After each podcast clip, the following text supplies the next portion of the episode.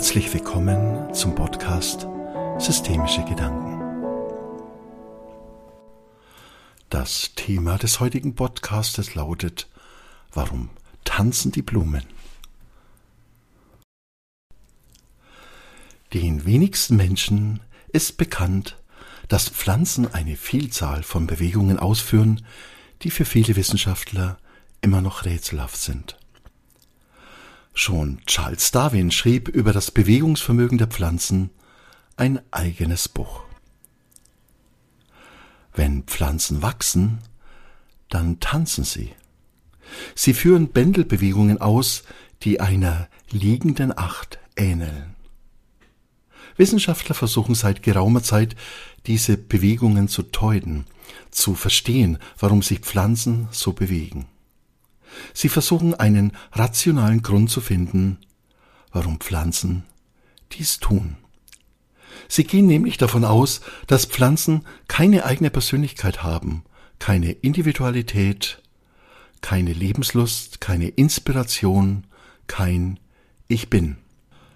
So wie in unserer Sprache das Wort vegetieren einen Zustand beschreibt, der von einer unlebendigen Passivität geprägt ist, versucht die Wissenschaft, die Bewegungen der Pflanzen als etwas Funktionales zu begreifen.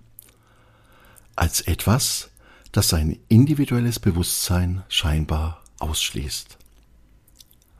Man forschte also weiter.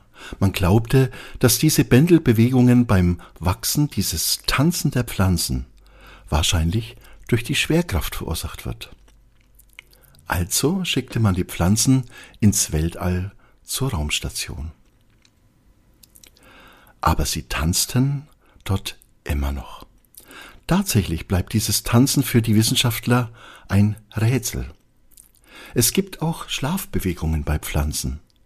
Selbst ohne Licht-Dunkelwechsel, also unabhängig vom Licht, sind diese Schlafbewegungen vorhanden.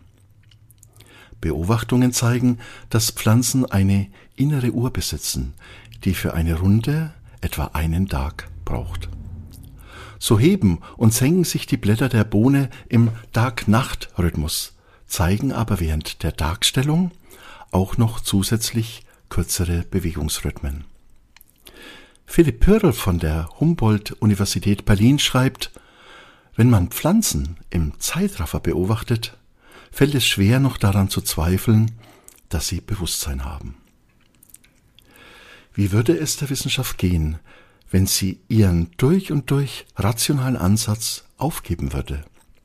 Wenn nicht Funktionales das Forschen bestimmen würde, sondern der Respekt vor dem lebendigen Ganzen. Wenn sie Pflanzen erlauben würden, ein individuell handelndes und fühlendes Wesen zu sein. Als in Nürnberg vor 25 Jahren ein Meisterkurs für Floristik etabliert wurde, wurden Dozenten für den Unterricht gesucht und man bat mich mitzumachen. Leider kam ich zur ersten Sitzung zu spät und alle Fächer außer Botanik waren bereits vergeben. Nun darf man wissen, dass normalerweise Botanik nicht auf der Hitliste der Unterrichtsfächer steht. Aber ich hatte trotzdem zugesagt. Die hunderte Stunden Vorbereitung und Planung des Unterrichts haben damals in mir einen tiefen inneren Respekt vor den Pflanzen geschaffen. Botanik wurde für die Meisterschüler zu einer Inspiration. Meine Schüler und ich lernten, dass die Pflanzen mindestens gleichberechtigt neben der tierisch-menschlichen Art stehen. Pflanzen machen alles nur auf eine eigene Art. Ich habe damals meine Meisterschüler immer gefragt, wie Menschen bestimmte Dinge machen, wie sie sich bewegen, wie sie wachsen, wie sie sich fortpflanzen und vieles mehr. Und immer haben wir dann zusammen entdeckt, wie die Pflanzen dies tun. Pflanzen haben für alles wunderbare eigene Lösungen gefunden. Auch lernen können sie. Man hat Pflanzen der Gattung Mimose pudica, eine Pflanzenart, die bei Berührungen spontan die Blätter hängen lässt, mehrmals aus geringer Höhe auf den Boden fallen lassen. Während am Anfang die Pflanze aufgrund der Erschütterung von einem Berührungsimpuls ausgegangen ist und ihre Blätter hängen ließ, war dieser Prozess nach mehrmaliger Wiederholung gestoppt. Die Pflanze hatte also dazugelernt. Sie hatte gelernt, die Erschütterung von einer Berührung zu unterscheiden. Wenn wir Pflanzen also nicht mehr nur als etwas betrachten, das nur vegetiert, so verlieren wir unsere Überheblichkeit und unsere Respektlosigkeit einer wunderbaren Schöpfung gegenüber. Stellen wir uns vor, wir würden akzeptieren, dass die Pflanzen sich aus Lust bewegen, dass das Pflanzenreich eine ganz eigene Welt ist, dass Kommunikation hier anders stattfindet, dass ein Miteinander auf uns noch unbekannte Weise geschieht. In dem Bestseller Das geheime Leben der Bäume von Beda Wohleben werden diese erstaunlichen Dinge beschrieben. Bäume, die miteinander kommunizieren, Bäume, die ihr Nachwuchs, aber auch alte und kranke Nachbarn liebevoll umsorgen und pflegen, Bäume, die Empfindungen haben, Gefühle, ein Gedächtnis. Vielleicht sollten wir anfangen, vieles auf andere Art und Weise zu betrachten.